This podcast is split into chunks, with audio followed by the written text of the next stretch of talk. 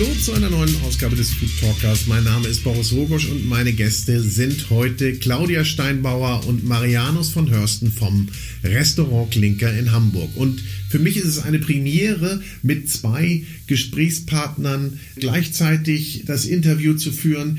Wir haben hier auch ein paar technische Herausforderungen zu meistern gehabt. Wir hatten nämlich nur zwei Mikros, mussten parallel den Abstand halten, aber wir haben es irgendwie gemeistert und das ist auch im Moment das Thema. Wie meistert man die Krise? Die Krise wird von Ihnen als gar nicht so schlimm empfunden, wie es denn viele Ihrer Kollegen sehen. Sie sehen es als einen Zwangsurlaub mit Chance und bereiten sich auf neue Projekte vor und entwickeln ganz neue Pläne. Hoffen natürlich auch, dass es dann schnell wieder losgeht, um diese Pläne dann auch realisieren zu können. Aber so klar war es gar nicht, dass die beiden gastronomisch aktiv sind, denn irgendwann hatten sie mal komplett die Nase voll von der Gastronomie und haben gesagt, wir machen mal was ganz anderes. Dann trafen sie sich wieder, haben sich zusammengefunden, ein neues Konzept entwickelt und haben gesagt, wir machen ganz vieles anders. Bei uns wird Gastronomie anders gelebt, ein ganz anderes Miteinander mit den Mitarbeitern. Am Wochenende ist beispielsweise geschlossen. Sie nehmen keine Reservierungen an sondern wollen das Erlebnis des Gastes ganz anders gestalten, indem er nicht reserviert an seinen Tisch geht, sondern eher, ja, sie wollen eher ein sozialer Treffpunkt sein. Aber all das, das erfahrt ihr gleich in dem Gespräch. Aber bevor es losgeht, vielleicht nochmal eine kleine Empfehlung für alle, die jetzt zwangsweise Homecooking im großen Stil betreiben und vielleicht auch mal das eine oder andere Takeaway-Gericht bestellen von ihrem Lieblingsrestaurant. Aber natürlich hören wir von allen, es wird viel, viel mehr gekocht zu Hause als sonst. Und, und da fehlen natürlich hier und da auch mal ein paar Küchenutensilien und Gerätschaften. Natürlich habe ich einen Tipp für euch da. Geht am besten mal auf cucinaria.de und stöbert ein wenig rum. Das lohnt sich auf jeden Fall. Hier habt ihr tolle Produkte und das Wunderbare ist, ihr könnt jetzt sogar auch noch 10% sparen. Geht einfach auf die Webseite cucinaria.de. Dort findet ihr den Gutscheincode und könnt euch die besten Sachen aussuchen. Und dann wird vielleicht auch das Homecooking noch ein bisschen schöner. Aber jetzt erstmal viel Spaß mit Marianus von Hörsten und Claudia Steinbauer vom Restaurant Klinker.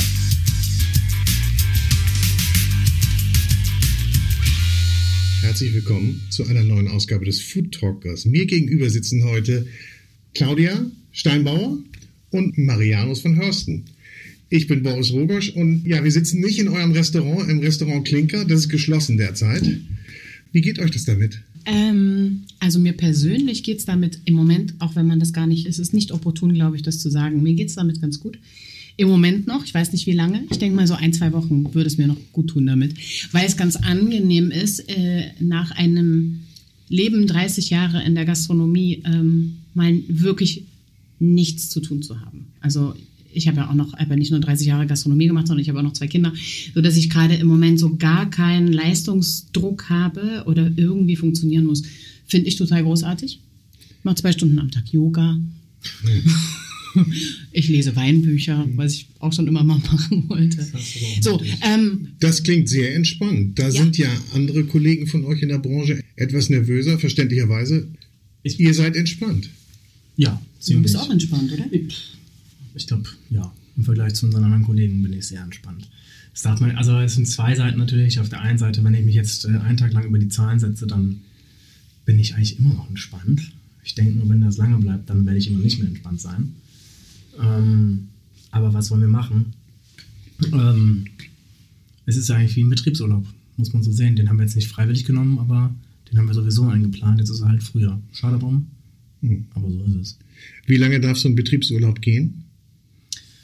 Ähm, wir hatten letztes Jahr hatten wir zwei Wochen Betriebsurlaub nur, weil wir natürlich auch erst im Mai aufgemacht haben. Und dieses Jahr haben wir ja schon einmal zwei Wochen gehabt im Januar und hatten nochmal mit drei Wochen im Sommer geplant die fallen jetzt wahrscheinlich weg oder wir reduzieren sie, je nachdem, wie weit wir aufholen können, wenn wir wieder aufmachen dürfen. Mhm. Also ich würde schon ganz gerne im Sommer auch noch eine Woche. Aber erstmal arbeitet ihr wahrscheinlich dahin und, und fiebert dann auch hin, wenn dann so noch einige Wochen jetzt ins Land gehen, wieder öffnen zu dürfen. Ähm, andere Kollegen von euch machen Takeaway-Angebote, helfen ja da, wo Kantinen ausfallen, mit entsprechenden Speisen aus. Dabei seid, da seid ihr nicht dabei? Nee. Aber das hat auch Gründe. Also, ich glaube, wir halten das ganz gut. Angst war noch nie ein guter Berater und blanker Aktionismus hat, auch noch, hat uns alle noch nicht so richtig weit gebracht. Also, es gibt natürlich Kollegen und Kolleginnen von uns, die ähm, darauf ausgelegt sind, ein Takeaway-Geschäft zu machen. Nicht? Also, einen Mittagstisch kann man wunderbar als Takeaway oder als ähm, Abholen, also dass man sich da, da rausholt oder dass man es liefern lässt das kann man schon aufziehen, aber eine Abendgastronomie, wie wir sie ja im klassischen Sinne sind, die verwässert ihr Produkt da und äh, also kreiert nicht die Speisen oder kann die Speisen gar nicht äh, so kreieren, wie sie eigentlich ge gedacht sind. Mhm. Von daher ist das das eine, wo ich oder wo wir uns dafür entschlossen haben, das machen wir nicht. Und die Umstellung natürlich auch noch auf Takeaway ist natürlich auch nochmal ein riesiges äh, Blatt Papier. Also dass selbst die gestandenen Mittagstisch-Restaurants einmal sagen, wir machen das jetzt und dann drei Tage schließen, weil sie merken, sie werden völlig überrannt und ihre Infrastruktur passt gar nicht. Und beim zweiten, ähm, wir haben uns gefragt, beziehungsweise Claudia hat sich gefragt, wer ist denn diese ganzen Hilfsessen von irgendwelchen Köchen? Also wir sind, glaube ich, in, in vielerlei äh, Gesellschaftsschichten hinein vernetzt, die jetzt gerade in Krankenhäusern arbeiten oder irgendwo anders Arbeit tun und die haben alle davon nichts bekommen. Und ich frage mich, also, wohin geht das? Also, wo ist der Abnehmer oder die Abnehmerin dieser ganzen Speisen, die gerade in tausend äh, Aktionen ja, hergestellt werden? Ich finde das toll, aber dann denke ich mir, wie wäre es denn mal mit den Leuten auf der Straße? Weil die mhm. haben es halt gerade noch viel schlimmer. Ne? Also ein Obdachloser, der kriegt da dann keine Ausgabestelle mehr was. Und ja, ich halte das für eine also Idee, aber wahrscheinlich ist eine gute Idee dahinter, ja, und auch ein guter Wille und das ist Wille, ja. ne, und das ist und sicherlich ist es auch dann etwas, was was ausgelöst wird, wo der eine dann dem anderen folgt. Aber da seid ihr ein bisschen anders. Ihr seid sowieso ein bisschen anders, oder? Wie wie unterscheidet ihr euch so von den, grundsätzlich von den Kollegen? Claudia kommt aus dem Osten. Und bin 20 Jahre älter als ihr. Ähm, äh, warte mal, ich, ich würde gerne noch was zu dem, zu dem ersten Punkt sagen. Das eine ist, ähm, wir neigen ja dazu, arrogant zu klingen. Wenn ich dir jetzt zugehört habe, klingt das ja so ein bisschen ich weiß, manchmal klinge ich so. Von oben herab. So, meinst du es nicht wirklich? Es gibt da so ein paar Sachen. Das eine ist, ähm, was Marianne schon meinte, erstens ist unser Produkt gar nicht auf, auf Takeaway wirklich ausgerichtet und unsere Infrastruktur auch nicht. Dann sehe ich das auch immer so, das war für mich so ein entscheidender Punkt, dass wir nicht in, diesen, in diese Liefereigeschichten gehen, weil wir natürlich nicht nur mit äh, Marianus hervorragendem Essen angetreten sind, sondern auch mit einem Ort für soziale Begegnungen. Also als wir mhm. wussten, wir müssen jetzt einen Mindestabstand von anderthalb Metern halten, in dem Moment haben wir schon gesagt, wir machen zu, weil wir das nicht sind. Ähm, und weil die Leute, wie gesagt, das Essen wahnsinnig hoch schätzen, aber die Atmosphäre halt noch mit dazu kommt. Ähm, diese Hilfsangebote für die Krankenschwestern und, und ähm, Krankenbrüder, Pfleger, und Ärzte und Ärztinnen, ich, es ist jetzt noch mal mehrmals darauf hingewiesen worden, dass es im Sprachduktus immer noch so ist, dass man Ärzte und Krankenschwestern sagt.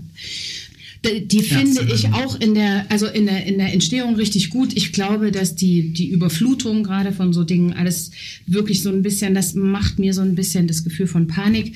Da bin ich wahnsinnig froh, dass wir das nicht machen. Ähm, was wir anders machen, in der Tat, ist, und das beweist sich, glaube ich, gerade, und auch da muss man so unfassbar gerade in unserer Branche gucken, dass das nicht so arrogant klingt.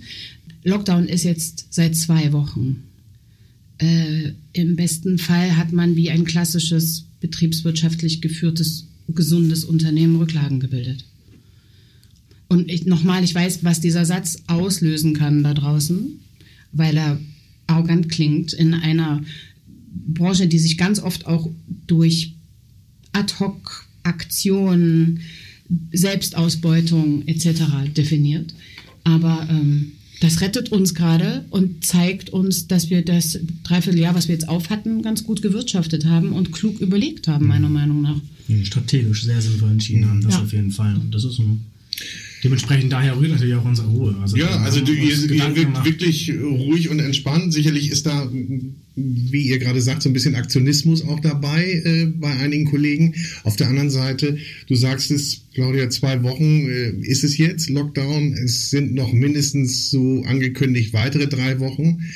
Da kann schon mal der eine oder andere nervös werden und äh, sicherlich ich breche jetzt mal eine Lanze für die, die jetzt vielleicht gerade eröffnet haben, äh, möglicherweise Kredite laufen haben und, und, und, und relativ hohe Kosten vor sich herschieben. Klar, die konnten noch nicht so gut wirtschaften. Die müssen, und sowas hat man auch eigentlich nicht im Auge. Doch. Jein. Also ich bin, ich, ich okay. interveniere da jetzt direkt, weil ich ja. sage doch. Also wir kriegen von der Betriebswirtschaftslehre, kriegen wir die Vorgaben, eineinhalbfache äh, Liquidität ersten Grades als Rücklage bilden zu müssen. Äh, andernfalls kriege ich kein Geld von keiner Bank. Also auch wenn die Kreditvergabekriterien gerade lax sind, aber seit 2008 sind sie halt nicht mehr ganz so lax. Ähm, da haben die Banken schon gelernt. Die geben halt auch nicht jedem dahergelaufenen was oder jeder dahergelaufenen. Die überlegen sich halt auch schon, okay, wem geben wir unser Geld und haben die sich Gedanken gemacht. Und wenn ich dann da aufführe, dass ich meine Liquidität des ersten Grades so lange aufrechterhalten möchte, dann ist das schon mal ein gutes Zeichen. Das ist das Erste. Bei Neugründungen, das tut mir natürlich unglaublich leid und ich wünsche das keinem, dass er jetzt gerade eine Investition hat und dann gründen, also öffnen möchte und ich kann. Aber da fallen die, die Kreditlaufzeit natürlich erstmal ins zweite Jahr. Also in der Regel sind die ersten beiden Jahre Zins- und tilgungsfrei, äh, tilgungsfrei, zinsfrei nicht. Da sind natürlich Zinslasten, die ja ausgesetzt werden können. Also es sind ja schon in vielerlei Ebenen sind ja schon Mechanismen in Kraft gesetzt und die sind schon in Kraft äh, die, die Kosten senken. Und dann kann man mieten, Stunden, das ist natürlich nicht geil, weil, die, weil diese, dieser Kostenblock wird nur nach hinten verlagert. Das ist nicht schön, das ist auch nicht in meinem Interesse, jetzt äh, aus dieser Notsituation einen neuen Kredit aufzunehmen. Das will ich nicht. Mhm. Den Fremdkredit will keiner. Ähm, aber das sind so die Punkte, wo ich mal sage, naja, man kann Kosten reduzieren und das kann man relativ schnell machen. Also man kann seine Fixkosten, wenn man sie gut unter Kontrolle hat, recht schnell runterfahren. Das kann man, ja. Und auch ein Kurzarbeitergeld Klar dauert das jetzt gerade alles und da hilft mir eine Liquidität, eine hohe Liquidität natürlich drüber über diese Überbrückungszeit. Aber das Geld kriege ich ja wieder. So, mhm. ich, ja. Da gibt es schon Möglichkeiten. Und ich denke, zwei Wochen sollten drinne sein, drei Wochen, vier Wochen auch. Ich verstehe, dass man sagt, bei fünf Wochen wird es dann langsam kritisch. Und das verstehe ich auch. Und ich bin dankbar, dass jetzt solche Soforthilfen kommen, die uns natürlich das Leben auch wieder erleichtern. Ja? Mhm. Und die müssen wir nicht zurückzahlen. Ja ich glaube, da spielt auch immer noch so eine emotionale Komponente mit rein. Ja, und äh, vielleicht kommen wir jetzt mal ein bisschen zu eurem Konzept und zu euch. Ihr seid ja ein Dreierteam. Seht ihr euch so als Dreierteam, das gegründet hat? Seht ihr euch eigentlich so als, als Gastro-Startup mit einem Restaurant oder wie würdet ihr das so? Die Frage würde ich direkt an Claudia stellen. Ja, eigentlich ist deine, überlege ich gerade. Also es gibt zwei Gründer, das sind Aaron und äh, Marianus. Das hat äh, Aaron letztens sehr schön gesagt, die haben halt irgendwann mal für das Geld unterschrieben. Ja. Ähm, da war ich nicht dabei. Ähm, ich bin ein bisschen später ins äh, ganze Projekt mit eingestiegen. Ja, wir sind, ich glaube, wir sehen uns als ein Dreierteam. Zwischendurch gibt es von dir so eine Bemerkung, ich hätte die ähm, machtvollste Stellung im Unternehmen. Damit meinst du aber, glaube ich, dass ich die doch die erfahrenste bin und dann manchmal Entscheidungen forciere. Aber ansonsten, ich glaube schon, dass wir. Ja, schon, so würde ich das sagen. ich, ich, finde, wir sind ein, sind ja. ein Dreierteam. Ja, ich würde schon sagen, wir sind, ein, wir sind dazu ein ziemlich gutes Dreierteam. Ja. Macht es das denn, so ein Dreierteam zu sein, in solchen Situationen wie jetzt einfacher? Naja, klar, ich sage, jede Entscheidung, die von drei Schultern getragen wird, äh, ist natürlich eine breiter getragen, als wenn es so ein zwei. Das sind natürlich dann drei Leute, die, die sich einig sind. Und da spielt auch die Emotion eine Rolle, die dann sagt, ja, wir haben uns jetzt alle hier hingestellt und gesagt, so ist es jetzt. Mhm wenn nur einer, wenn zwei Leute dabei sind und dann von einem kommt, ich weiß nicht, und der andere sagt, doch, wir machen das, dann ist das gleich eine ganz andere Hausnummer. Also solche Dreierteams haben natürlich alle Vor- und Nachteile, aber ich finde, wir nutzen diese Vorteile sehr gut und bearbeiten die Nachteile auch sehr gut. Wir haben eine hohe Qualität, die wir immer wieder feststellen, auch durch alle, durch alle Konflikte durch ist am Ende irgendwie immer die gleiche Erfahrung, nämlich dass wir Wege finden, dass wir immer zueinander finden oder dass wir gar nicht so weit auseinander gedriftet sind. Ähm, und das ist natürlich eine Qualität, die gerade auch durch, durch die Zeit gerade hilft. Mhm. Also wirklich auch komplett emotional. Zum, plus wir haben wirklich unfassbar tolle Mitarbeiter. Ähm, und drinnen? Hast völlig recht. so dass ich gelegentlich wirklich denke und wir das uns auch gelegentlich äh, sagen, Gott sei Dank mit euch. Ja. Äh, so, Gott sei Dank mit euch durch diese seltsamen Zeiten, weil es. Wie groß ist euer, euer Team? 13, 13, ja. 13 Mitarbeiterinnen und Mitarbeiter. Okay. Ja. Ja. Aber ihr habt euch ja nicht zum Dreierteam zusammengefunden, um eine Krise zu überstehen, sondern ihr habt ja was ganz anderes vorgehabt oder immer noch vor, als ihr gestartet seid. Was ist die Idee vom Klinker oder ist das mehr als Klinker, eure Idee? Ja, auch das äh, ist das mehr als Klinger, ja, ist es. Natürlich sind wir eingetreten, weil wir gesagt haben, dass die Gastronomie, so wie sie geführt, geführt wird gerade und so wie sie existiert, nicht unbedingt das nachhaltigste Pflaster ist, nicht? Ich bin ja aus der Gastronomie rausgegangen, weil ich gesagt habe, so wie es gerade läuft, ist es nicht richtig und ich habe weder die richtige, das richtige Team noch die Energie, das zu ändern. Und dann haben wir uns irgendwann alle gefunden und haben gesagt, okay, wir sind da alle einer Meinung, es funktioniert so nicht. Wir müssen uns mal überlegen, wie man es besser machen kann. Und dann sind da viele Sachen, die ganz oberflächlich sind, die man ganz schnell bearbeiten kann. Und das sind äh, ja, viele Kleinigkeiten, die aber sehr einfach zu erfüllen sind. Und dann haben wir das gemacht, haben ein Glück das richtige Team gefunden, die auch alle mitmachen und äh, die Ebene verstehen, auf der wir denken und auf der wir handeln. Und, und das, also das kann man, das ist ganz viel auf Vertrauen. Und das wird, ist bis jetzt noch nicht missbraucht worden oder ausgenutzt worden. Das ist dementsprechend dieser, dieser, dieser Ausdruck, den Claudia gerade eben gesagt hat, ein Glück mit euch, ist da tatsächlich einfach gut angebracht. Und ich, ich glaube, das ist natürlich durch die Maßnahmen, die wir da getroffen haben, auch ein bisschen in der Interdependenz, dass man sagt, wir geben, wir führen das Unternehmen so und dafür kriegen wir von euch das zurück, was ihr uns gerade gebt, nämlich ein Vertrauen, eine Ruhe, Gelassenheit und auch immer eine Verantwortlichkeit, eine Mitverantwortlichkeit. Mhm. Und das war einer der Punkte, den wir schaffen wollten, eine Mitverantwortung, ohne Kreditverantwortung haben zu müssen, aber eine Mitverantwortung, dass man sagt, das ist auch mein Restaurant. Mhm. Also und so auftritt, nicht? Und auch mit dem Personal, mit den Lebensmitteln, mit den Gegenständen, mit einfach allem so umgeht, dass man nicht sagt, nach mir die Sinnflut. Und das ist halt in großen und anderen Betrieben anders. Habt ihr diese Idee denn jeder für sich in euch getragen und dann zusammengepackt? Ihr kanntet euch ja vorher? Hm? Oder kanntet Flüchtig. Flüchtig, okay. Von der Bar. Also der, ja, das ist aber schon mal ein wichtiger Punkt. Ich meine, Naja, wenn man an der Bahn zusammensitzen kann. Nee, Nee, nee, ich stand. Sie stand. also, Der Westdeutsche hat der, der Ostdeutschen äh, zugeschaut beim Arbeiten. ah, okay. Asozial. Das kann man streichen. Naja, aber gut, es Ja, gibt ja diese Beziehung. es gibt diese, diese Beziehung, wenn ich euch da nochmal aufklären darf. Gast und Gastgeber. Ähm, Ja, Entschuldigung. also die Jungs kannten sich, kannten sich, bevor wir uns dann doch nochmal getroffen haben, schon ein bisschen länger, oder? Bisschen mehr? Aaron und du? Naja, Aaron und ich haben uns, keine Ahnung, sechs, sieben Mal gesehen vorher, aber Ja. nicht so oft. Also, und wenn man mal deine, deine Zeit im Adlon und meine Zeit im Adlon sieht, dann haben wir uns, glaube ich, fast ähnlich häufig gesehen. Also, Adlon ja. Okay, also Adlon spielt schon eine Rolle bei euch. eigentlich gar nicht mehr. Spielte eine Rolle. Boah, das ist aber auch echt. Eigentlich auch nicht mehr. Das, das Thema haben wir eigentlich abgehakt. Da haben wir uns das erste Mal gesehen und da hatte ich unglaubliche Angst vor Claudia, weil ich damals Comedy Cuisine war und äh, mich beim Frühstücksbuffet im Stickenwagen im Kühlhaus versteckt habe und Champagner getrunken habe. Und dann, wenn Claudia kam, habe ich ganz schnell eine zweite gesucht, weil Okay. Claudia mal eine sehr machtvolle Attitüde Musstest du dir den Mut antrinken? Für Nicht die für mich. Begegnung? Nee, nee, so. nee. Ich musste er musste sich die Mut Spannung antrinken. wegtrinken im Adlon, nicht. Ähm, Nee, den Kopf in die Fritteuse zu stecken. War das so schlimm? Ja. Okay. Möchtest du darüber sprechen? Nee, eigentlich. nee, ich glaube, das meinte er auch gerade mit, damit sind wir fertig. Damit sind wir wirklich fertig. Okay, alles klar. Dann äh, frage ich da nicht weiter. Wir können über die Cordoba reden.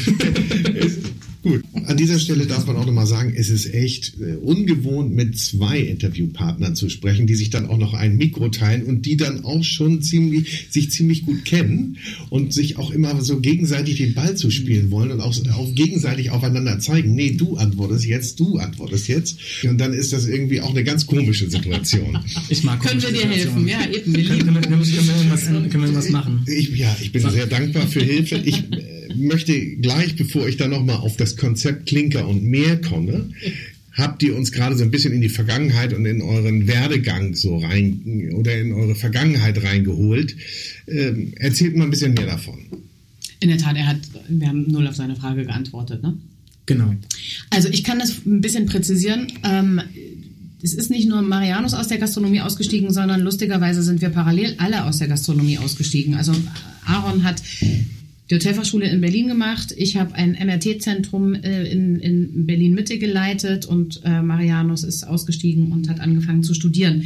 Und in der Tat haben wir uns in der Cordoba wieder getroffen, weil ich da gearbeitet habe haben lustigerweise für einen Freund von mir dann nochmal eine, eine Veranstaltung gemacht, bevor du wirklich zum Studium gegangen bist, nach Hamburg. Ähm, haben dort festgestellt, das ist immer so ein bisschen die Kurzfassung, wie gut wir zusammenarbeiten können. Und dann gab es immer mal in Hamburg ähm, so kleinere Caterings bei Familien und ähm, dann meinte Marianus mich immer mal dazu holen zu wollen, was er auch getan hat, was immer ganz gut geklappt hat.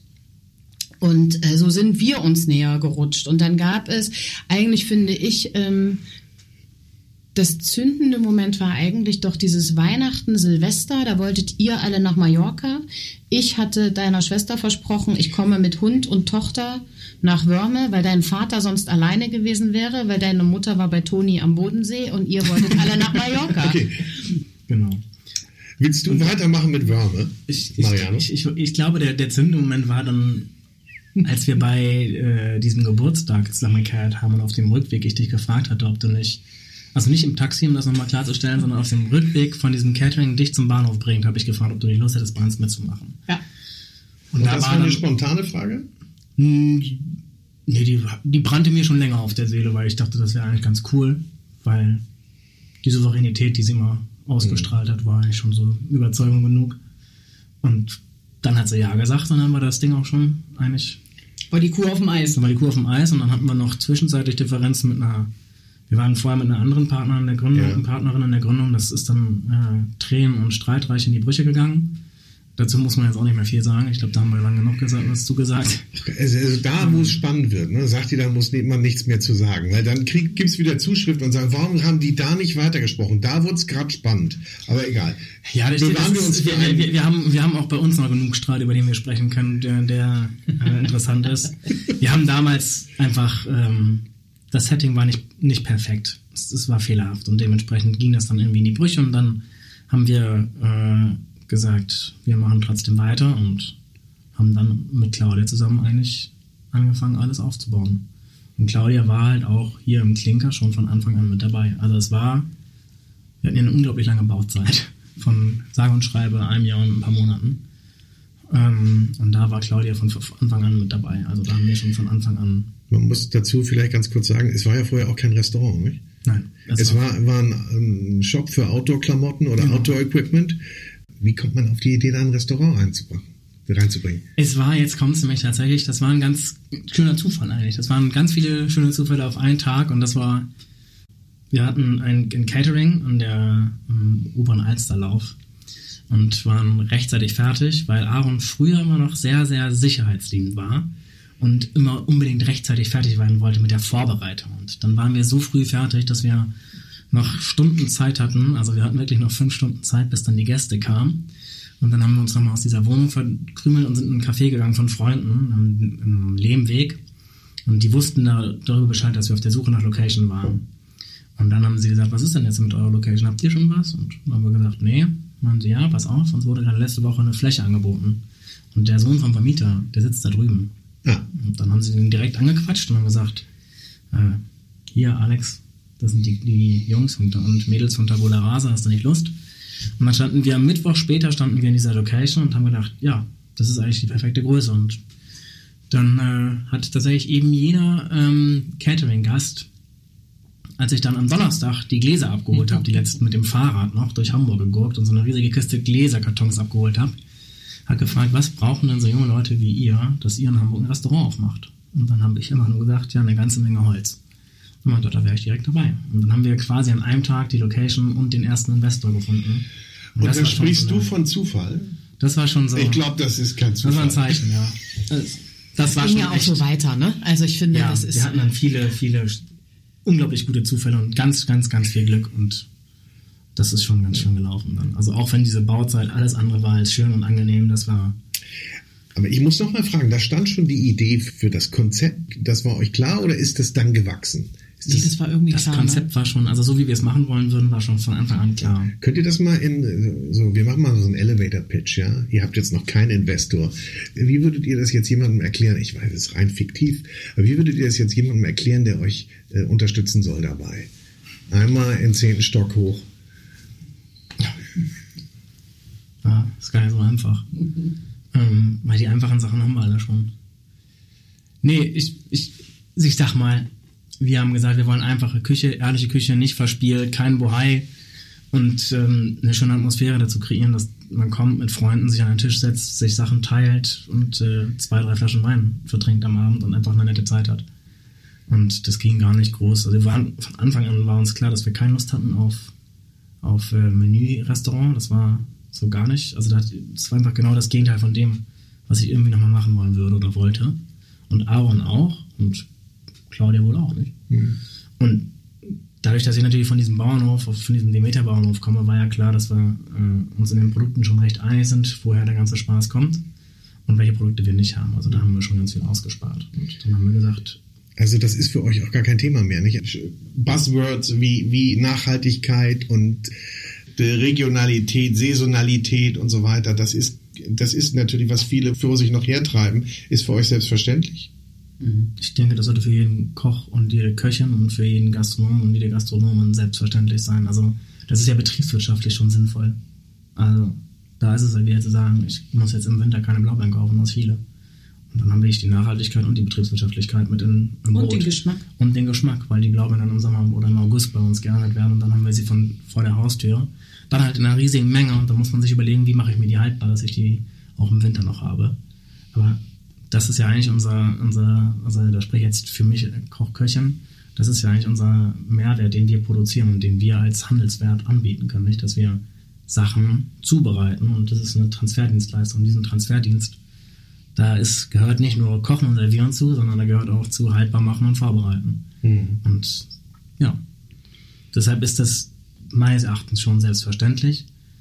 Und Nachhaltigkeit, das ist ein schönes Stichwort. Da haben wir uns auch gedacht, wie nachhaltig kann das sein, wenn wir die Karotte aus der Uckermark haben ähm, oder aus den Viermarsch landen und unseren, unseren Kommis äh, 1000 Euro netto in Hamburg auszahlen. Dann frage ich mich, wo da die nachhaltig ist. Und die Frage haben wir uns ganz früh schon gestellt, dass es nicht sein kann, dass es ein Gewerbe auf Trinkgeldern aufgebaut wird. Und das ist auch in der jetzigen Situation wieder so ein äh, Standpunkt, der uns immer noch sehr stark umtreibt, warum wir da eigentlich immer noch nicht weiter sind in der Gastronomie. Mhm. Und uns mal überlegt haben, warum, Trinkgeld, warum müssen wir uns auf Trinkgeld verlassen? Ja. Wollt ihr denn, wollt ihr denn damit Vorbild sein und eine, eine Blaupause eigentlich schreiben für andere? Ganz klar. Also die Möglichkeit, also zu zeigen, es geht.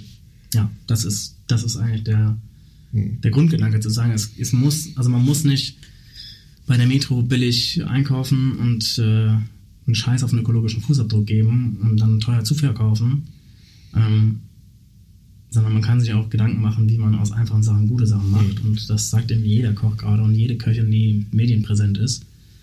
Ähm, ja, das muss nicht mehr sein. Es geht auch so. Und die Leute, dann ist dieses Argument, die Leute sind nicht bereit, den Preis zu zahlen.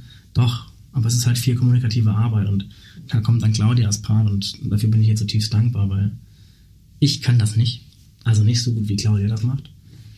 Ähm, Ach, könntest du, du bist einfach schneller genervt als ich. Ja? Braucht man die, Claudia, ja. braucht man die, die Geduld, die Erfahrung von, von, wie viel sagtest du? 30 Jahren Gastronomie? Braucht man die? Hat man alles schon erlebt und sagt, okay, jetzt weiß ich, so muss ich mm. reagieren oder erstmal nicht reagieren? Also wenn ich, wenn ich alles schon, wenn ich davon ausginge, dass ich alles schon erlebt hätte, würde ich den Job nicht mehr machen weil die Neugier eigentlich am Ende des Tages auf jeden neuen Abend ähm, was ganz Treibendes hat. Weil, also, wenn ich das ewig alles gleich abspielen würde, das, das würde, mhm. dann würde ich was anderes machen. Also insofern nein, aber es hilft natürlich, also die Erfahrung hilft vor allen Dingen im Auftreten. Also man kommt mir nicht mehr ganz so herablassend äh, je älter ich werde, wird die Herablassung der Gäste zu mir weniger. Das ist schon mal schön. Ähm, so dass ich mir schneller Gehör verschaffen kann. Ähm, und dann habe ich ein paar Sachen, glaube ich, über Kommunikation verstanden. Nämlich, dass ich nicht großartig diskutiere und auch nicht agitiere, sondern ähm, dass es einfach das, was Marianus gesagt hat, was das Konzept ist, äh, und du hast vorhin gefragt, ob wir uns darauf quasi erst einigen mussten. Das ist, wenn man alles runter reduziert und jetzt nicht einen Laden aufmacht, weil man viel Geld verdienen möchte. Also ich habe zum Beispiel lange im Grill Royal gearbeitet. Ne? Mhm. da reden wir von, von anderen Umsätzen, von anderen Margen und auch von einem anderen Unternehmensziel. Wir haben das Unternehmensziel nicht Millionen von Euro im Jahr zu verdienen. Also wir haben auch gar nicht die Kapazitäten. Vielleicht wollen wir es noch. Aber es sei mal dahingestellt, ähm, mit dem Unternehmensziel zu sagen, wir schaffen einen Ort, an dem es für den Gast, für die Mitarbeiter und für uns als Unternehmer okay ist. Ähm, und so, wie wir uns das vorstellen, damit stehe ich schon mit einer Haltung da. Und die muss ich gar nicht mehr großartig transportieren. Das ist ganz angenehm. Ähm, Mhm. Weil es durch jede Pore durchkommt, durch jeden, durch jeden Tisch, durch unser Miteinander, durch irgendwie. Du kannst, ich mag das Klinkerbuch total gerne, weil du kannst es durchblättern und da ist halt wirklich der Junge vom Demeterhof und dann sind wir alle noch ganz schön klug.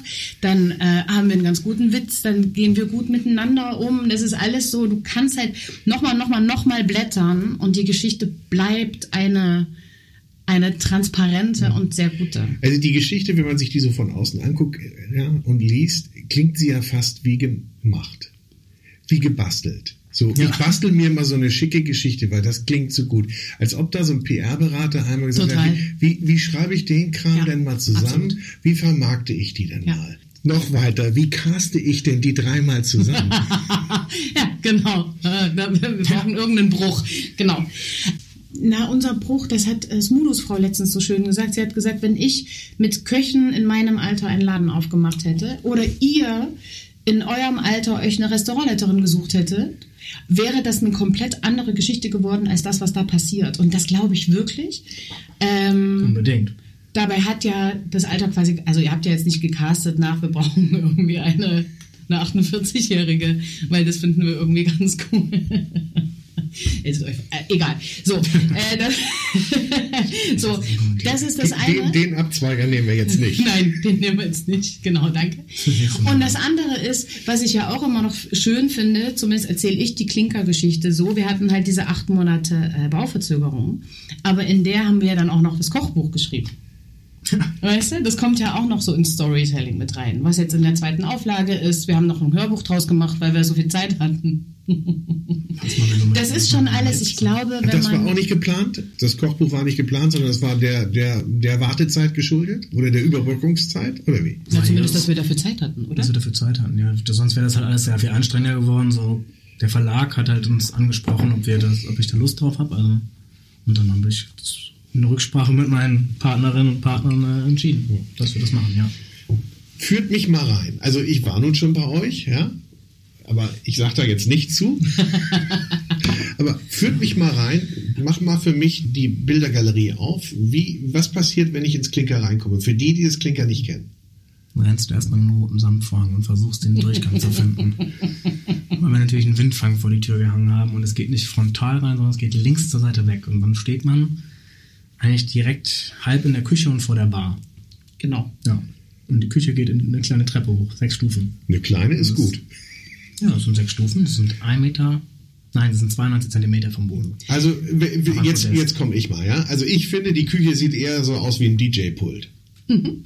Ja, gerade wenn ihr freitags putzt. Und dann Lenny. Wenn es auf dem Ofen steht. Ne, Lenny ist das meistens, der ja. dann auch noch die. Mhm. Ja. DJ-Pult, davor ist die Bar. Genau. Okay. ich will nicht mehr unterbrechen, mach weiter. Das ist gut. Ich auch das ist sehr nachhaltig übrigens. Nee, also das. Ähm, dass das alles auf diesem Podest steht. Die Küche ist natürlich dem geschuldet, dass das vorher schon so war. Ich glaube nicht, dass wir uns architektonisch hätten einfallen lassen, lass mal diese Küche auf den Podest stellen, weil wir haben das Podest noch erweitert, weil wir gedacht haben, für die Küche und stabil gemacht. Und stabil gemacht. Ja. Wow. Das, das ist richtig. Ja, das war sehr toll. das hat die Verzögerung mit sich gebracht? Nee, Nö. die waren schon drin. Aber dann kamen Behörden. Ah, da kommen wir gleich drauf. So, auf alle Fälle ist auch das aber inzwischen als was sehr Nachhaltiges zu sehen, weil auch wenn wir jetzt gemeinsam Sport treiben, müssten wir eigentlich nicht ins Sportstudio, weil wir haben uns natürlich äh, Trip auf, Trip ab. Bauchbeine, Zumindest Bauchbeine, Po, Fall, ja. also organisiert. Ihr habt euch und den Mitarbeitern also auch noch ein kleines Fitnessstudio gebaut. Das wissen ja? die ja gar nicht. Seien sie nur an einem Freitagabend, wenn dann wieder 110 Leute durch den Laden durchgerauscht sind. Dann die so, boah, heute war was spannend. Ja, ich habe dann auch so dieses halb elf dann zwischendurch, so dieses, wenn es dann nochmal klingelt aus der Küche, denke ich, ach so, muss ich jetzt wirklich die Treppen nochmal hoch? Aber ich muss ja auch manchmal nicht. Ich muss ja Boris begrüßen. Ja, aber ihr, ihr habt mir, also wir waren ja, ich habe mir jetzt gestaunt, nicht? Ich habe jetzt die, die Bar mir angeguckt und der, den, den, das DJ-Pult, sprich die Küche. Da sehe ich dann die Köche agieren, aber jetzt werde ich, glaube ich, an den Tisch geführt. Oder an die Bar. Was magst du lieber? Naja, wir haben, wir haben ja lange Zeit reserviert. Und ähm, wenn, du, wenn wir jetzt, also nachdem die Welt wieder zurückgefunden hat oder neue Fugen gefunden hat, in die sie sich einsortiert und wir wieder aufmachen, werden wir das so weitermachen, wie wir das die letzten drei Wochen vor unserem, äh, be bevor wir äh, zugemacht haben, gemacht haben. Wir nehmen keine Reservierungen mehr an. Das heißt, äh, in der Tat kannst du dir dann aussuchen, ob du an die Bar möchtest oder an den Tisch, je nachdem, ob ich noch was frei habe. Ähm, Nun läuft es ja bei euch ganz gut und äh, ja, die Tische sind nicht immer unbedingt frei, sondern ich habe dann auch kleine Wartezeiten zu akzeptieren, oder? Ja. Kriegt ihr das gemanagt? ja, das kriegen wir, ja. Oder setzt ihr mich einfach zu Fremden an den Tisch? Nö. Also du möchtest das ähm, und der Fremde möchte das. Ähm, äh, nee, also das ist ein sehr kleines Restaurant. Auch wenn wir von, also was haben wir jetzt, 54 Plätze vielleicht?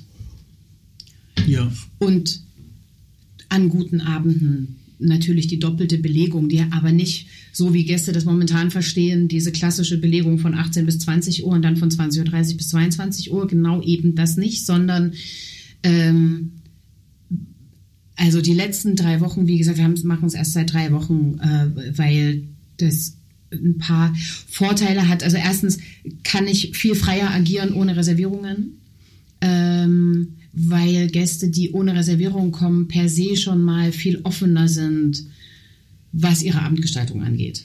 Und das kommt eurem Konzept natürlich viel mehr entgegen, nicht? Na, nicht nur dem Konzept, sondern auch der, Der ganzen Atmosphäre. Atmosphäre. Ja, ja gut, Ja, aber also die gewünschte Atmosphäre ist ja Teil des Konzeptes. Das meine ich. Okay, damit. okay, das, ja. das ist absolut richtig. Ähm, das mussten wir aber auch erst erkennen und mussten uns das auch erst trauen. Ähm, und dann war das jetzt die letzten drei Wochen so, dass es tatsächlich quasi um 18 Uhr eine kleine Schlange gab von Leuten, die das halt nicht so richtig in der Spannung aushalten konnten, dass es äh, vielleicht dann doch mal ein bisschen zu Wartezeiten kommt. Das heißt, um 18 Uhr war der Laden relativ voll. Ähm, und dann sortiert sich das ganz gut. Und es gibt immer die klassische Zeit, glaube ich, in deutschen Restaurants oder in Restaurants in Deutschland ähm, zwischen 20 Uhr und 20.30 Uhr, wenn alle kommen. Und auch 19.30 da, Entschuldigung, ich bin immer noch Berlin, war. Ja, ist immer okay. In Hamburg ist es 1930. Ist 1930, aber bis 2030. Ähm, und da kannst du natürlich ganz anders mit, dem, mit, den, mit den Gästen agieren, wenn, wenn du nicht mehr reservierst, weil dann kann ich dir viel einfacher sagen, magst du erstmal an der Bar einen Drink nehmen. Also es war ja wirklich so, dass die Leute alle an dieser Scheibe standen, noch die Treppe hoch in die Küche mit einem Drink und auf den Tisch gewartet haben. Ja. Und das ist eine Atmosphäre, die ich wahnsinnig toll finde, die alle Gäste toll finden und plötzlich entstehen gar nicht mehr so gefühlte Wartezeiten, sondern eher so ein so ein Beobachten, was passiert da gerade und gar nicht wird da endlich ein Tisch frei, sondern wer sitzt da eigentlich, was macht denn der Typ hinter der Bar, was macht denn Marianus, den kenne ich doch vom NDR und vom roten Sofa. Komm, lass es mich einmal sagen. ah, guck mal, der, der trägt sogar die Teller mit raus und so und damit entsteht halt, was ich vorhin meinte, ne, mehr als ein Restaurant. Ja. Aber das heißt, es wird angenommen oder es wurde jetzt in, die, in den drei Wochen ja. gut Also die angenommen? drei Wochen waren dann Gab's- endlich Gab's auch auch- Kritiker? Gibt's Ja, immer, ne? Gibt's, gibt's immer, gibt ja immer ein paar Leute, die das, die, die, ja, gibt immer ein paar Leute, die es nicht verstehen oder nicht wollen oder nicht können oder was auch immer. Also klar gab es Kritiker und Kritikerinnen, die da gegen waren. Und die ist immer immer dieser Duktus, äh, wenn ihr nicht reserviert, dann krieg ich ja keinen Tisch. Doch, du kriegst schon einen Tisch. Dauert halt nur ein bisschen. Aber wenn du essen gehst, bringst du dir sowieso ein bisschen Zeit mit, dann kannst du deinen Drink halt auch in der Bar nehmen oder in der Scheibe. Ja. Und wenn es im Sommer jetzt besser wird, dann vielleicht auch einfach draußen vor der Tür. Aber das ist so was, äh, ich habe gehört, dass du Luft holen wolltest für die nächste Frage, aber ähm, das ist auch so was, wo ich manchmal Gästen gerne sagen wollen würde, ja, wir können unseren Job. Hm. Ja, trau mir ruhig zu, dass ich einen Tisch für dich finde, weil das ist ja auch so, wo ich, wo ich manchmal drüber nachdenke, ähm, was haben wir in der Gastronomie so falsch gemacht, dass Gäste uns nicht mehr wirklich zugestehen oder zutrauen, dass auch das Platzieren Teil meines Jobs ist. Warum denn? Der Tischstand ist doch frei. Wieso kann ich den nicht haben? So, ähm, so dass es ein Konzept gibt, dass es jemanden gibt, der einen Überblick hat, dass es nicht nur jemanden gibt, der wahnsinnig gut kochen kann, sondern vielleicht auch jemanden, der wahnsinnig gut platzieren kann. Dass das gar nicht mehr stattfindet in, in der Wahrnehmung, das schreibe ich schon auch uns Gastronomen zu, weil an irgendeiner Stelle scheinen wir das Vertrauen verspielt zu haben, scheinen vielleicht auch von uns aus wahnsinnig herablassend gewesen zu sein, das weiß ich nicht genau. Das versuche ich. Das sind zum Beispiel so Sachen, die mich abends dann beschäftigen. Naja, und wie ihr sagt, ich meine, ihr habt alle mal eine Pause gemacht oder auf, aufgehört, weil euch das genervt hat? Oder weil, weil euch, sagen wir mal, die, die alte Struktur oder die Strukturen, in denen ihr euch bewegt habt, irgendwie genervt haben. Äh, Marianus, bei dir war es ja nur noch so, du hattest nur keine 30 Jahre auf dem Kerbholz. Eine große Karriere äh, zugesprochen hat? Oder? Nee, eigentlich nicht. Eigentlich war einfach nur, war ich größenwahnsinnig. Ich bin nach der Lehre vom Langglastor von Adlon gestolpert und habe dann versucht, diesen ganzen Kram mitzuschwimmen. Und irgendwann merkst du dann, dass das, was du da machst, nicht unbedingt nicht unbedingt zielführend ist. Aber du hast ja alles, mit, du hast ja vieles mitgemacht, ne? Die Young Chefs Awards, Chef Awards und so weiter, du warst da ja viel dabei überall. Ja, aber also der, der Young Chef Challenge, äh, Challenge, sorry. die war ja schon, da war ich schon raus. Und das habe ich ja dann nur noch nebenbei. Das war noch so ein Wettkampf-Hobby. Das war so, wie jemand anderes Tennis spielen geht. Okay. Da war ich ja schon raus. Da habe ich ja schon an der Uni studiert. Da war ich, habe ich meinen Meister gemacht, habe gesagt, den nehme ich noch mit, dann kann ich mich auch studieren. Und dann ähm, war auch schon für mich vorbei. Und dann habe ich hier und da mal als Privatkoch gearbeitet, um mir ein Zubrot zu verdienen. Aber nee, damals war das, das war einfach nur eine, der, der schnelle Blick, der dann, der, der, also das sind ja keine großen Maskeraden, die da abgefahren werden, sondern man sieht das ja ganz schnell und ganz offensichtlich, dass da ganz viel nicht so läuft, wie es eigentlich laufen könnte oder sollte. Und dann ist, wenn ich sage, das ist nicht mein Weg, der da gegangen wird, dann kann ich mir halt überlegen, welche Möglichkeiten habe ich denn? Die eine ist zu sagen, Schnauze halten, mitlaufen. Die andere sagen es ändern und die dritte ist halt abspringen. Und wenn ich es nicht ändern kann, dann muss ich wohl abspringen, weil stillschweigend mittragen war nicht meine Idee. Ja. Zumal ich jetzt auch nicht so der Stillschweiger bin. W Nee. Wann war denn klar, wie das Küchenkonzept ist? Das war schon bevor ich überhaupt, da kannte ich Claudia schon, aber Aaron kannte ich noch nicht. Und da war, wir hatten alle unser Stammlokal. Claudia hat da gearbeitet. Aaron und ich haben da wirklich gesoffen, muss man so sagen. Und Aber Ein bisschen auf euch aufgepasst. Claudia hat ein bisschen auf uns aufgepasst, dass die Gläser nicht zu leer wurden. Und hat immer, viel Wasser gebracht auch. Und- Stimmt nicht. Genau, auch viel Wein. ähm, ja, und da haben wir, habe ich immer gesagt, dann kam ein zweites Restaurant nach Berlin, was ich auch extrem gut fand. Das war das Industry Standard in Neukölln. Und das war ähnlich wie Lukas in der Cordoba, aber waren nicht ganz auf dem Level wie, wie Lukas. Lukas war halt, ja, schon Richtung Genie unterwegs, finde ich. Das war schon eine ganz andere Liga. Also da, ähm, wenn man Shootingstar Star sagt, dann ist der Junge ein Shootingstar. Ja? Also, was für, Okay. also unglaublich, in welchem Alter der welche Kreation auf die Beine gestellt hat und auch mit einer Selbstverständlichkeit. Und da habe ich immer gesagt, also wenn ich mal was machen wollen würde, was gerade nicht der Fall ist, dann würde ich sowas hier machen. Geile Weine, unglaublich gutes und ausgefallenes Essen. Und meines Erachtens war das der beste Laden in Berlin. Abseits, nee, auch mit den Sternen, der konnte sich locker mit den Sternen messen und nur weil der Guide Michelin seine Richtlinie hatte, hat er halt keine bekommen, was für mich nicht schlimm war, für ihn glaube ich schon. Also er wollte dann ja irgendwann doch gerne diesen Michelin. Naja, so wie ich das in Erinnerung habe, wollte halt Luki dann irgendwann, und vielleicht ist das auch, das werden wir ja bei dir zum Beispiel sehen, ob das eine, eine stringente äh, Entwicklung ist. Ne? Irgendwann wollte er ja dann doch mal Menü kochen und aus den Kleinigkeiten raus. Das, wie gesagt, da bin ich zum Beispiel gespannt drauf, so in meiner. Musst du nicht. ja, aber was, wo du hin willst in zwei, drei Jahren oder wo, wo es dich dann hin verschlägt, so vom Kochen her, da bin ich schon auch gespannt drauf. Immer noch die sechs Stufen in die Höhe. In unsere Küche. Immer auf dem aufsteigenden Ast. Was hast du jetzt gesagt? Das, das weiß ich nicht. Aber man geht ja auch mal davon aus, dass es nicht immer nur nach oben geht. Also ihr blickt ja jetzt schon ein bisschen in die Zukunft. Gibt es da denn konkrete Pläne, die sich das Dreierteam gemacht hat? Ja. Schon? Da gibt es schon sehr konkrete Pläne. Und Wollen sind wir- das welche, die wir man verraten darf? Ja, komm, wir hauen jetzt raus. Du bist jetzt hier exklusiv. Wir haben, uns, Wollen wir noch trink- irgendwas mit dem Spannungsbogen machen? Trinkt man noch einen Schluck? wir haben uns gedacht, pünktlich zu so einer Krise, haben wir uns gedacht, es gibt dann ein Lokal, wo der jetzige Wirt gerade keine Lust mehr hat. Der will jetzt Brezeln backen in Bayern mit seinem Bruder. Und der, das Lokal ist für Hamburg meines Erachtens gastronomisch gesehen schon ein kleiner Vorreiter. Und da haben wir gefragt, wo, denn, wo es denn hingehen soll. Und dann hat er gesagt, nach Augsburg. Und dann haben wir gesagt, wunderbar, wir würden uns für deinen Laden interessieren. Und jetzt sieht es so aus, dass wir uns für den Laden sehr interessiert haben und wir wahrscheinlich in der nächsten Woche den Mietvertrag unterschreiben werden. Weil wir uns gedacht haben, ist natürlich perfekt, wenn gerade Krise ist, dann kann man ja mal meinen Laden kaufen. Alle drehen durch, wir kaufen was Wir kaufen den Laden. Also wir haben heute die Gewerbeanmeldung bekommen, wir haben gestern die, die Unterlagen eingesendet und heute kam vom Finanzamt die Steuernummer und die Anmeldung zurück. So schnell habe ich in meinem Leben noch nie eine Gewerbeanmeldung bekommen. Nicht schlecht, aber es sind genau die Zeiten, Ja. in denen was Neues gedeiht. Ich sag mal so, wenn die Türen immer wieder aufgemacht werden und dann werden wahrscheinlich, so traurig das ist und so weniger das tut, in Hamburg sehr viel weniger gastronomische Türen geöffnet werden als vor dieser Zeit, ähm, dann brauchen wir aber genügend Türen, weil dann kommen die dort und wollen Türen, wo sie reingehen können. Oder halt auch draußen sitzen können. Und Das es wird man dort lang. auch können. In den, das wird aber eine weitere Location, eine zusätzliche Location. Und äh, da wir jetzt noch nicht genau wissen, wo es ist und was es ist, aber kann man denn das Konzept schon verraten? Es wird ähm, eine Weinbar werden, also wo der Fokus noch mehr auf Wein liegt. Verraten wir sogar. Und wollen wir? Hm. Dann hau raus. Nee, mach du. Nee, mach du. Nee, nee. Ich habe jetzt schon angetötet, jetzt bist du dran. Nee, aber du bist Hamburger, du, du verstehst den Ort besser. ähm, es wird eine Weinbar sein, es ist auch jetzt schon eine Weinbar, es ist die Zülke Weinbar. Okay. Ja. Ähm, und wir werden es ähnlich machen, wie Andi das jetzt immer gemacht hat. Also wahrscheinlich ein bisschen weniger ähm, den strikten Way, sondern halt schon breiter aufgefächertes Portfolio. Natürlich wird es auf Naturwein ausgerichtet sein, aber auch da wird es dann klassische Weine geben. Also es gibt dann jetzt nicht nur den ganzen Naturwein, sondern wir haben auch einen ganz klassischen Chateauneuf de Pape da, der ganz oldschool ausgebaut ist. Ähm, mit Glas. Viel im Holz auch. Mit Glaskorn. ähm, ja, sehr spannend.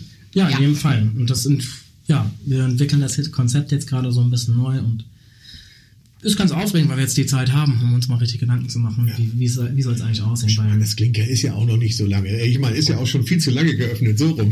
Wir haben gedacht, wir schenken uns die Zülke Bar zum ersten Geburtstag.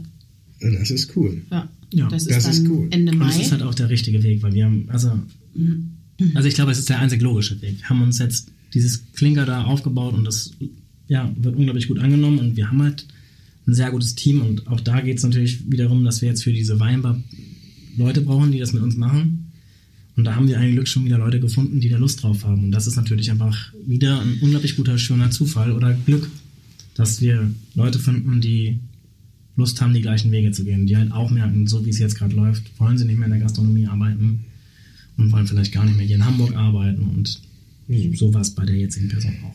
Das heißt, ihr habt da, wir sprachen vorhin so von Blaupause, Gas, ne, wie, wie Gastronomie gelebt werden soll. Und das heißt, die Leute kommen auch zu euch, die passen, die dazu passen. Finden die, findet ihr die oder finden die sich? Oder müsst ihr die großartig Ich suchen? glaube, bei der sind wir uns sehr oft über den Weg gelaufen und irgendwann war diese Frage, genau wie bei Claudia auf dem Weg zum Bahnhof, Ja, logisch. das ist, das ist äh, richtig. Wir, aber äh, wir haben ja noch ein paar andere ähm, Mitarbeiter. Das klassische Casting bei uns ist äh, unter den Gästen.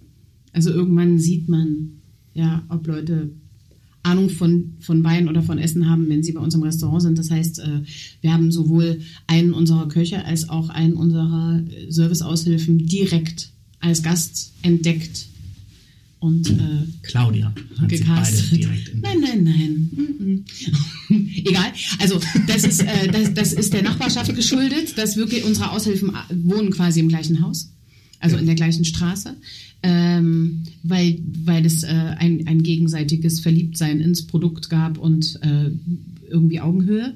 Ähm, und ansonsten müssen wir uns, glaube ich, auch nichts vormachen, kriegen wir im Moment fast jede Woche von irgendwelchen irgendwo Auszubildenden die Bitte, also die Bewerbung mit einer Bitte, dass sie bei uns die Ausbildung fertig machen können oder dass sie bei uns als Köche arbeiten können.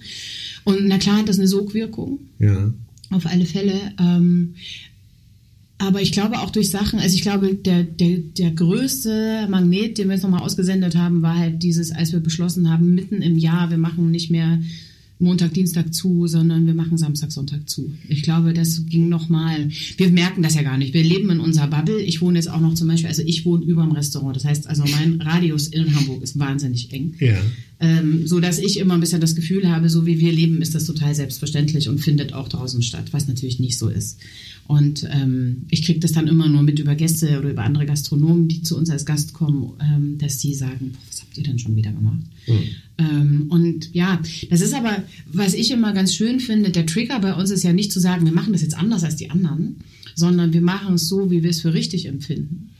So wie es Ähm, logisch ist. Ja, da sind wir, wieder, da ist, sind wir ja. aber wieder bei dem Thema, was ich vorhin sagte. Nicht? Das klingt so ein bisschen wie eine, ich will das gar nicht weiter ausweiten, äh, wie so eine PR-Geschichte. Jetzt kommen die schon wieder mit so einer Nummer. Ich weiß, und Ja. deshalb, und teilweise klingen wir natürlich auch wahnsinnig arrogant, ne? aber damit, ja, damit habt ihr euch ja selber gleich vorgestellt. Ja. Das klingt arrogant hier.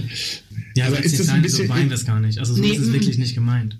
Das ist, nee, ich empfinde Arroganz, euch jetzt auch nicht als so arrogant. als so arrogant gehört. Aber Ich würde sagen, eine, eine starke Selbstsicherheit wird oft als Arroganz ausgelegt. Und wir sind uns natürlich, wenn wir Entscheidungen getroffen haben, und wir haben vorhin drüber gesprochen, wenn sie getroffen sind, dann sind wir in der Auslegung dieser Entscheidung stringent und sagen, so haben wir sie getroffen, so äußern wir sie, so ist es. Ende. Und klar diskutieren wir nicht mehr. Also wir diskutieren davor und da diskutieren wir viel und das ist auch richtig. Das ist wie eine wie ein Parlament quasi. Bis zum Ende der Entscheidung ist, wird diskutiert und dann ist aber Ja, und es gibt ja auch so eingepflanztes Wissen. Ne? Man hat nicht auf den Samstag als Gastronom zu verzichten, weil das der umsatzstärkste Tag ist. Das muss man dann auch schon mal zwei, drei Wochen aushalten, um dann festzustellen, plötzlich ist der Montag wahnsinnig stark, weil die ganzen Gastronomen kommen, die unfassbar tolle Weine trinken. Ne? Klar, auch unglaublich schöne Abende kreieren. Ja, das muss man Ja. das muss man halt wirklich, aber zwischendurch muss man natürlich die Spannung einer, einer Entscheidung aushalten, aber dafür ist man ja auch Unternehmer. Aber ist es so, dass ihr da, also wir sprachen vorhin so von Kritik, äh, Kritik aus den eigenen Reihen bekommt für solche Entscheidungen? So jetzt, Ich bin jetzt ganz, ich Oder ist mal ganz plakativ. Welcher Koch oder welche Köchin würde den, den, den oder die Chefs dafür kritisieren, dass sie jetzt Montag bis Freitag nur noch arbeiten muss und Samstag, Sonntag zu hat? nee, aber ich meine eher dahingehend so, scheiße, jetzt müssen wir nachziehen, jetzt haben die vorgelegt, jetzt kommen da. Ach, so meinst du. Ne, so meine ich das. So, äh, ach, jetzt kommt das auch noch. Jetzt, ne? Nee, haben wir eigentlich nicht gehört. Es gibt viele, die sagen, die finden das gut. Und sie wollen auch, aber sie trauen sich noch nicht, aber sie machen dann, aber. Also wir Gastronomen haben ja ein bisschen eine andere äh, Umgangssprache. Also ich höre dann schon gelegentlich oder ich hörte zwischendurch mal so, boah, ihr Schweine. So im Sinne von, Das meine ich, das wollte ich hören. ja, ja, also im Sinne von, klar, jetzt sind wir noch mal mehr einen Schritt weiter gegangen. Mhm. Ne? Also man muss Aber- euch ja dann auch immer im Auge haben, nicht? Wenn, da scheint ja immer irgendwas zu passieren. Jetzt malt man sich schon aus, was als nächstes kommen könnte bei euch. Wenn es denn wieder losgeht, was denkt ihr denn, wann es wieder losgeht? Was hofft ihr denn? Also wir hoffen ja immer aufs Beste und haben uns aufs Schlimmste vorbereitet.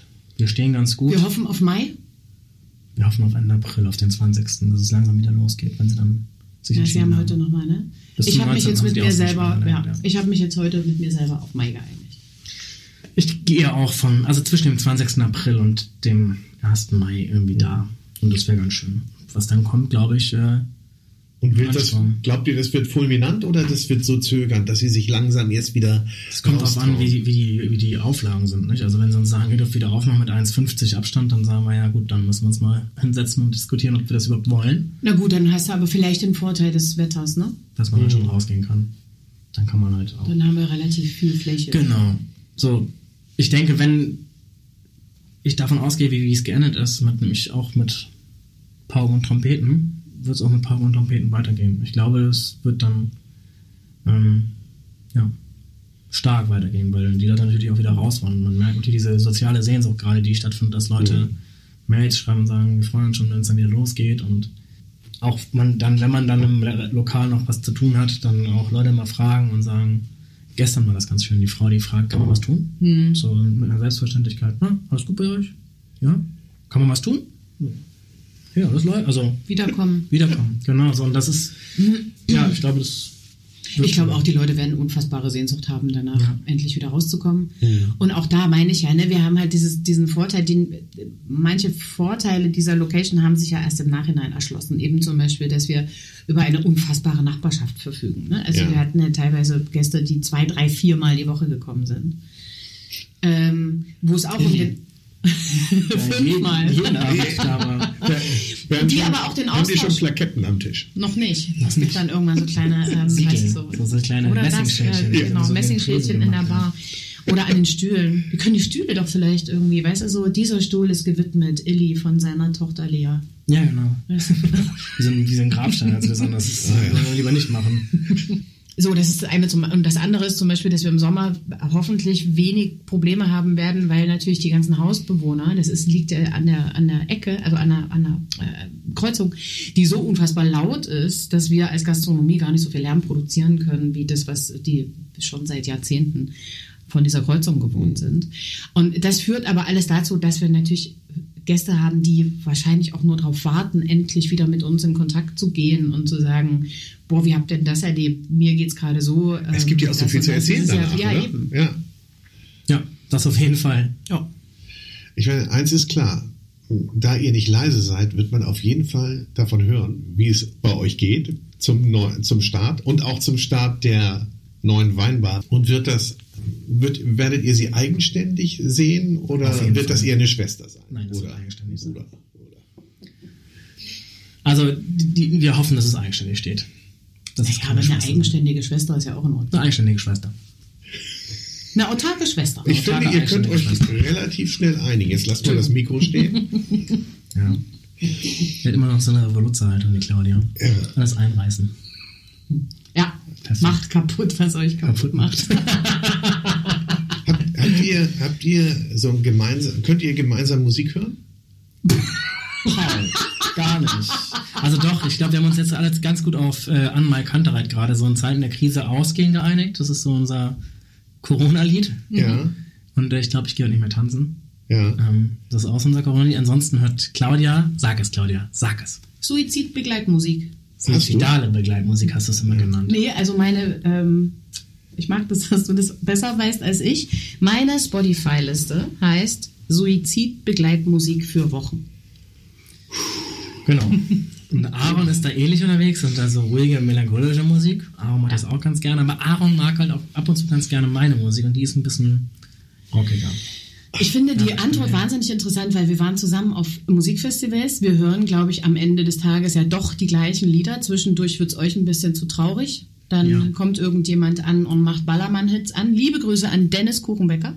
Ähm, oder sie singen gemeinsam den Soundtrack von der S-Prinzessin. Also ja, wir hören sehr viel gemeinsam Musik. Ja, Plus, aber ich ihr- wohne oben drüber. Aha. Ich höre jede Musik. Ah, du wohnst direkt ich nicht- drüber. Mhm. Ach so, da ist nur Auch die wenn ich nicht da Decke. bin. Die Decke. Ja. Und wenn zum Beispiel Marianus mit mir ausgehen möchte, macht er einfach nur das Lied an. Genau, und dann kommt sie runter. Und dann ist, der, dann ist der Rotwein schon geöffnet. Für Claudia Rotwein, für mich Champagner oder irgendwas anderes.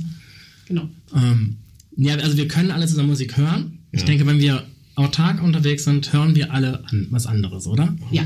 Ja, also ich höre dann gerne so die alten Alben von Mando Diao oder von Pink Floyd und sowas. Und was ist mit Element of Crime? Oh, Element of Crime, ja, stimmt. Das, ist, das ist wirklich unsere das große Schnittstelle. ja, aber das Element ist of ja. Wieso hörst du so ein altes Zeug? Ah, die finde ich so gut. Lustig, Das ne? liebe ich. Ja, ja. Sven Ich sag Regner. auch immer, euch ich- mal eigene Ich, ich würde mir eigentlich mal eine, ich meine, auch wenn ihr das nicht macht, aber ich, ich könnte mir so gut vorstellen, eine Lesung von Sven Regner bei euch im Klinker. Ich meine, das ist oldschool, aber ich fände es trotzdem toll gerade. Naja, wir waren ja gerade an Überlegungen, weil, nee, ich denke nur, weil wir haben ja Samstag, Sonntag zu. Das heißt ja, es gibt Möglichkeiten, Dinge zu tun.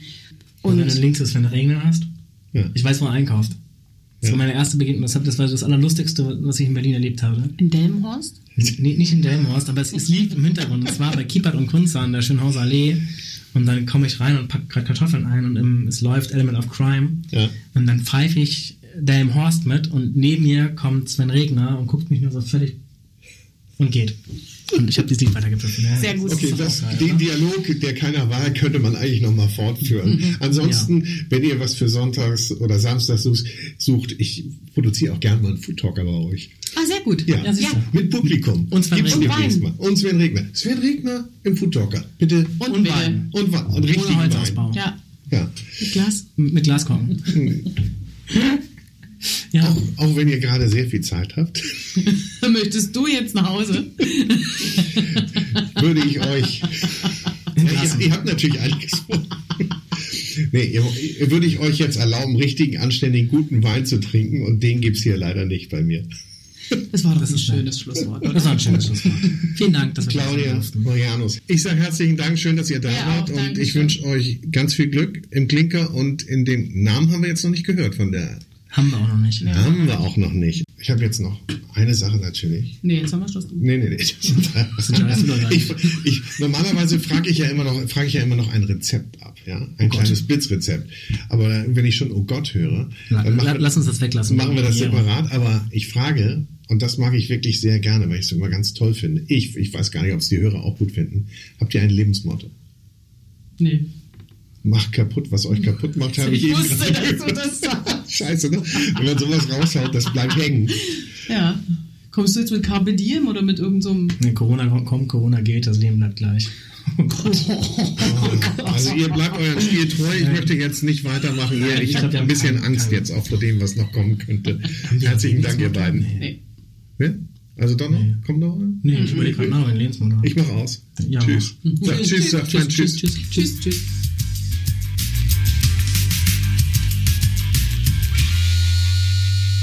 Schön, dass du dabei warst bei dieser Food Talker Ausgabe, die du mit freundlicher Unterstützung des großen Restaurant- und Hotelguides gehört hast. Ein Guide für Gäste mit Information und Inspiration für Menschen mit Stil und Geschmack. Im Internet findest du den großen Guide unter www.der-große-guide.de. Und jetzt bleibt mir nur noch zu sagen, bleib gesund, sei besonnen, pass auf dich auf und wir hören uns hoffentlich bald wieder. Bis bald.